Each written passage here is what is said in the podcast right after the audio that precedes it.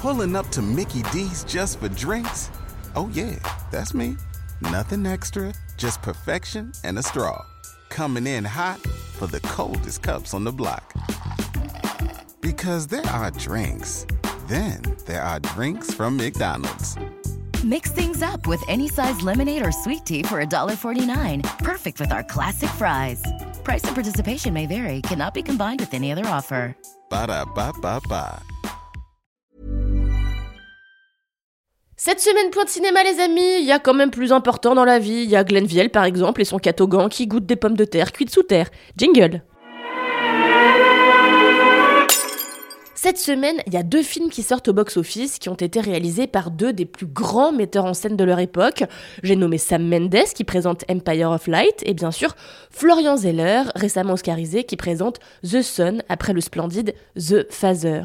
Et figurez-vous que cette semaine, je ne vais parler d'aucun de ces monuments du cinéma car un événement bien plus important s'est déroulé mercredi.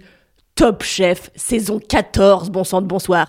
J'en profite pour vous dire de ne pas vous inquiéter euh, si vous avez l'impression que c'est mon père qui vous parle actuellement, c'est parce que j'ai une grippe. Et oui, j'ai une grippe toutes les deux semaines, c'est comme ça que voulez-vous. Bref, je ne sais pas ce que ça dit de moi que je sois plus enthousiaste pour fucking Top Chef que pour Zeller et Mendes, mais force est de constater que ni l'un ni l'autre ne me mettent en appétit comme Etchebest et comparse. Alors mercredi, j'ai mangé tôt au resto, j'ai enfilé mon meilleur pyjama et je suis allée me coller à la télé pour le moment de l'année que je préfère, le lancement de Top Chef. C'était avant de me rappeler qu'en fait le lancement de Top Chef c'est terriblement chiant. Les chefs font semblant de se disputer les candidats, les présentations de ces derniers sont interminables et globalement l'enjeu est mou du genou. D'autant que cette année, j'ai essuyé, comme nous tous je pense, une terrible déconvenue. Hélène Darroze, cette année, n'a pas sa propre brigade, mais sera chargée d'une nouvelle mission, repêcher un ou des candidats éliminés. J'avoue que j'ai rien compris, déjà parce que j'ai de la fièvre, ensuite parce que le concept est un peu nébuleux, mais bon. Résultat, on passera notre temps à osciller entre la brigade de Perret, de Vielle et d'Etchebest. Donc on va en bouffer des trois copains en tablier et on verra nettement moins Hélène Darroze. Rien vous choque là-dedans? Laissez-moi vous donner deux indices. Testicules, verge. Oui, c'est ça, on ne va avoir que des chefs de brigade hommes. Putain, mais déjà que l'émission s'est toujours refusée à faire la part belle à l'équité, en ayant toujours plus de chefs hommes que de chefs femmes, je trouve ça éreintant.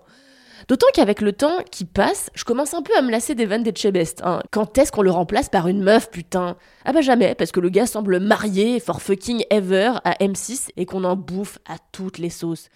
Une fois le coup de gueule poussé, je dois admettre que la mayonnaise prend par ailleurs, car Top Chef, c'est un programme surproduit où la moindre branche de céleri émincée finement s'accompagne d'une musique dramatique, celle de Pirates des Caraïbes souvent, de zooms improbables sur des mines catastrophées. Bref, Top Chef, c'est un programme à l'américaine où l'on a l'impression que se joue l'avenir du monde à chaque instant sur une vinaigrette au yuzu fumé.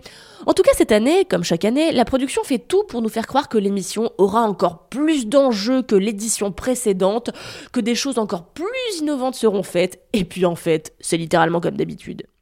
Cette année, les brigades sont composées de talents exceptionnels, évidemment, c'est indéniable, et certains m'ont complètement bluffé, d'autant que quiconque me connaît sait que je suis moi-même un cordon bleu et que je suis toujours heureuse d'apprendre quelques tips devant Top Chef. On a donc Mathieu, Jérémy, César et Alexandre avec Glenviel, Dani, Carla, Hugo et Sarika, gagnante d'Objectif Top Chef avec euh, Philippe Etchebest, Jacques, Jean, Léo, Victor avec Paul Perret et Alban et Gaston qui sont sans brigade fixe. Autre même souci que d'habitude les gars, le casting est largement en défaveur des femmes qui restent très minoritaires par rapport aux hommes. Je constate que quand faut leur faire la popote, les mecs sont bien contents d'avoir leurs zouzes au fourneau, mais quand il s'agit d'être sous les spotlights, là les gars attrapent un fouet, euh, ça et se jouent euh, star du truc. Ce monde me tue, que voulez-vous? Bref, dans ces brigades, on a une petite nouveauté, c'est que deux frères concourent l'un contre l'autre. J'ai nommé Mathieu de la brigade de Vielle et Jacques de la brigade d'Etchebest, qui soit dit en passant est le sosie exact de Noémie Merlan. Euh, euh Jacques, hein, pas Etchebest. Les deux frères vont donc devoir s'affronter pendant plusieurs semaines, à moins qu'il y en ait un qui dégage vite, mais ça m'étonnerait étant donné leur niveau. Mais j'espère qu'ils vont rester le plus longtemps possible car ils sont ultra beaux gosses, même si je veux objectifier personne. Mais bon, on va quand même se taper 4 mois de top chef, donc faut que je trouve un intérêt au-delà de la bouffe quand même. Sinon, j'ai personnellement déjà mes petits chouchous, Alban, dont j'adore l'univers, Victor, qui a l'air euh, de pas du tout rigoler avec son sujet, et moi j'aime les gens sérieux, Jean, qui a l'air d'être le gars le plus gentil, et aussi j'aime bien euh, le blanc à dread là qui sait pas dire best qui transforme les patates en croissant là. Sinon cette année, je prie pour que les candidats ne passent pas leur vie à dire euh, c'est un dressage laser, car franchement j'ai failli écrire à la chaîne en 2022 tellement ça m'a gonflé. Et aussi j'espère qu'on n'aura pas trop droit à des tartes dressées comme des roses et à des ballotines de volaille car ma patience a des limites. En 2023, on veut de l'inédit par pitié. Ah oui, et comme l'année dernière, je réitère ma, ma volonté. S'il vous plaît, M6, n'abusez pas trop de François-Régis Gaudry qui dit c'est un French kiss de la mer. Si possible, merci pour nos pauvres nerfs. Allez, je m'en vais sur le champ essayer de transformer une patate en croissant. À la semaine prochaine. Jingle